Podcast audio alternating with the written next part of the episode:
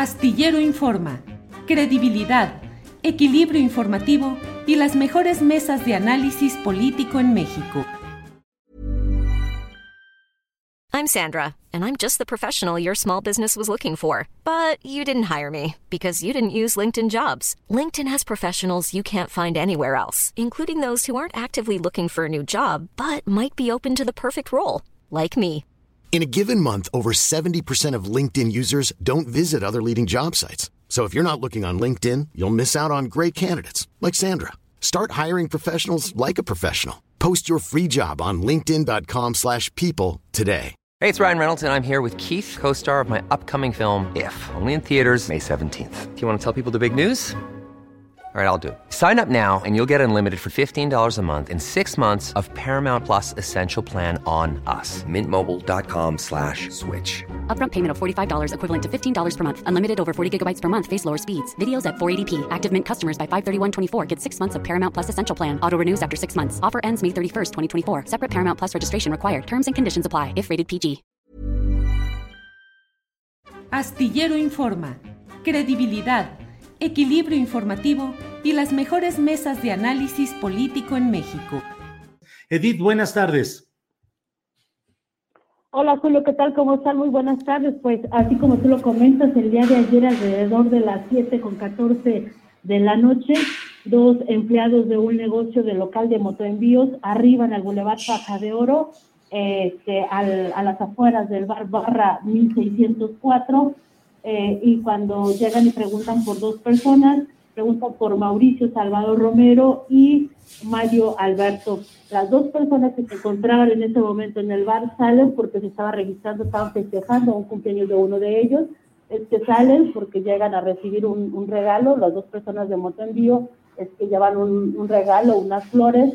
Al momento de recibir este, este, esa caja en forma de regalo, pues es que explota y ahí en ese lugar fallece Mauricio Salvador Romero Morales, uno de los dueños del negocio, Mario Alberto Hernández Cárdenas, gerente del mismo, y resulta lesionado uno de los repartidores de motoenvíos junto con otras tres personas que se encontraban en esa zona. Eso fue el día de ayer, hasta ese momento, Julio, comentar que no tenemos la certeza de qué tipo de explosivo fue el que se utilizaron para esta para esta entrega.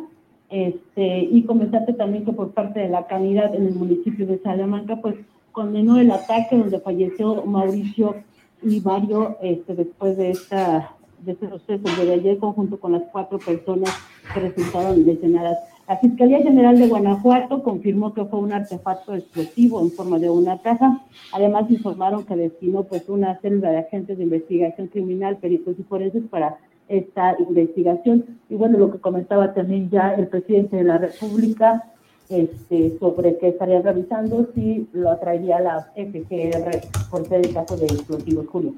Eh, Edith, este restaurante es un restaurante popular, eh, de lujo, eh, el, dueño es uh, el dueño y un socio, pues son personas muy metidas siempre en este ámbito del restaurantero, ¿así es?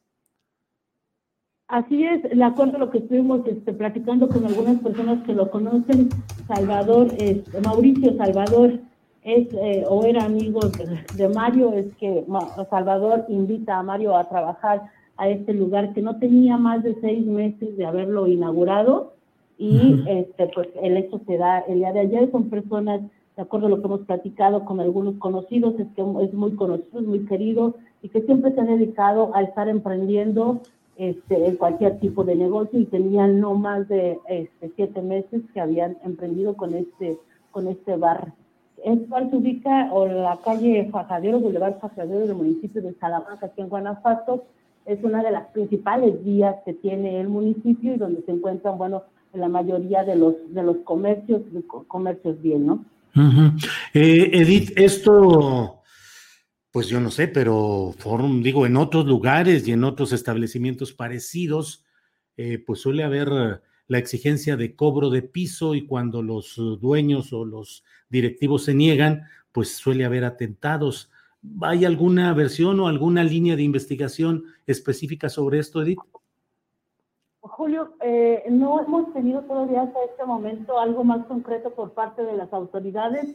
En la mañana habían este, convocado a una rueda de prensa a las diez y media de la mañana en el C4 de Salamanca, asistimos los medios de comunicación, sin embargo a esa hora el personal de comunicación social de Presidencia Municipal de Salamanca y tanto del Estado nos cancelaron a la mera hora la rueda de prensa porque se encontraba la alcaldesa, el secretario de Seguridad Pública del Estado, Álvaro Cabeza de Vaca, en una reunión y que no darían entrevistas este, que darían después una postura sobre el hecho. Sin embargo, eh, comentarte que el Consejo Coordinador Empresarial por parte de Raimundo Gómez, él es presidente del municipio de Salamanca, pues ha hablado que siguen las situaciones en este en esta situación, sin embargo no no, no refiere pues que este haya sido un modus operandi porque no no, lo sabe en esta situación, sin embargo dice que sí se ha seguido estacionando en el municipio de Salamanca a varios comercios. Ustedes recordarán que antes de la pandemia eh, Salamanca se vio envuelta en varias extorsiones, desde fruteros, taxistas, locales comerciales pequeños, tortillerías y hasta los grandes este, negocios. Es cuando se empiezan a cerrar bastantes negocios, les llega la pandemia, los afecta un poco más algunas personas incluso tuvieron que desplazarse de Salamanca, del estado de Guanajuato, abandonando sus hogares por la situación que se vive de inseguridad. Eh, de las personas heridas, ¿hay reporte de cuál es su evolución? No, Julio, hasta este momento la autoridad no nos ha informado un poco más cuál es el estado de salud de estas cuatro personas. Lo que sí se refiere es que eh, al menos dos van en estado muy delicado del día de ayer. Eh, aparte de los grupos empresariales, partidos políticos, iglesia, ¿han hecho algún pronunciamiento?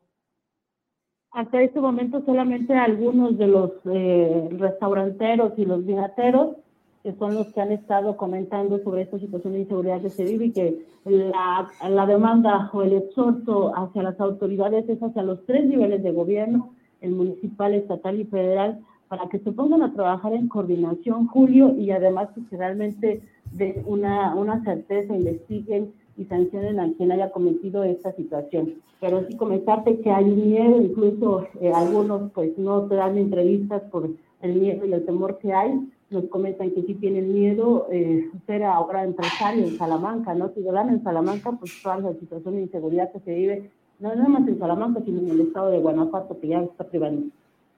Edith Domínguez, eh, aprecio mucho el reporte que nos has dado, lo agradecemos y seguimos en contacto a ver qué sigue en este tema. Edith, muchas gracias, a reserva de lo que desees agregar.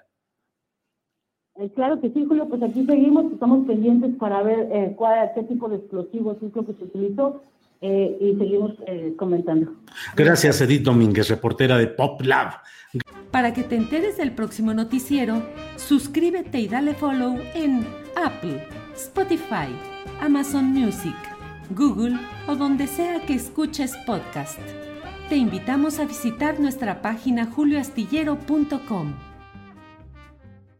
Para que te enteres del próximo noticiero, suscríbete y dale follow en Apple, Spotify, Amazon Music, Google o donde sea que escuches podcast.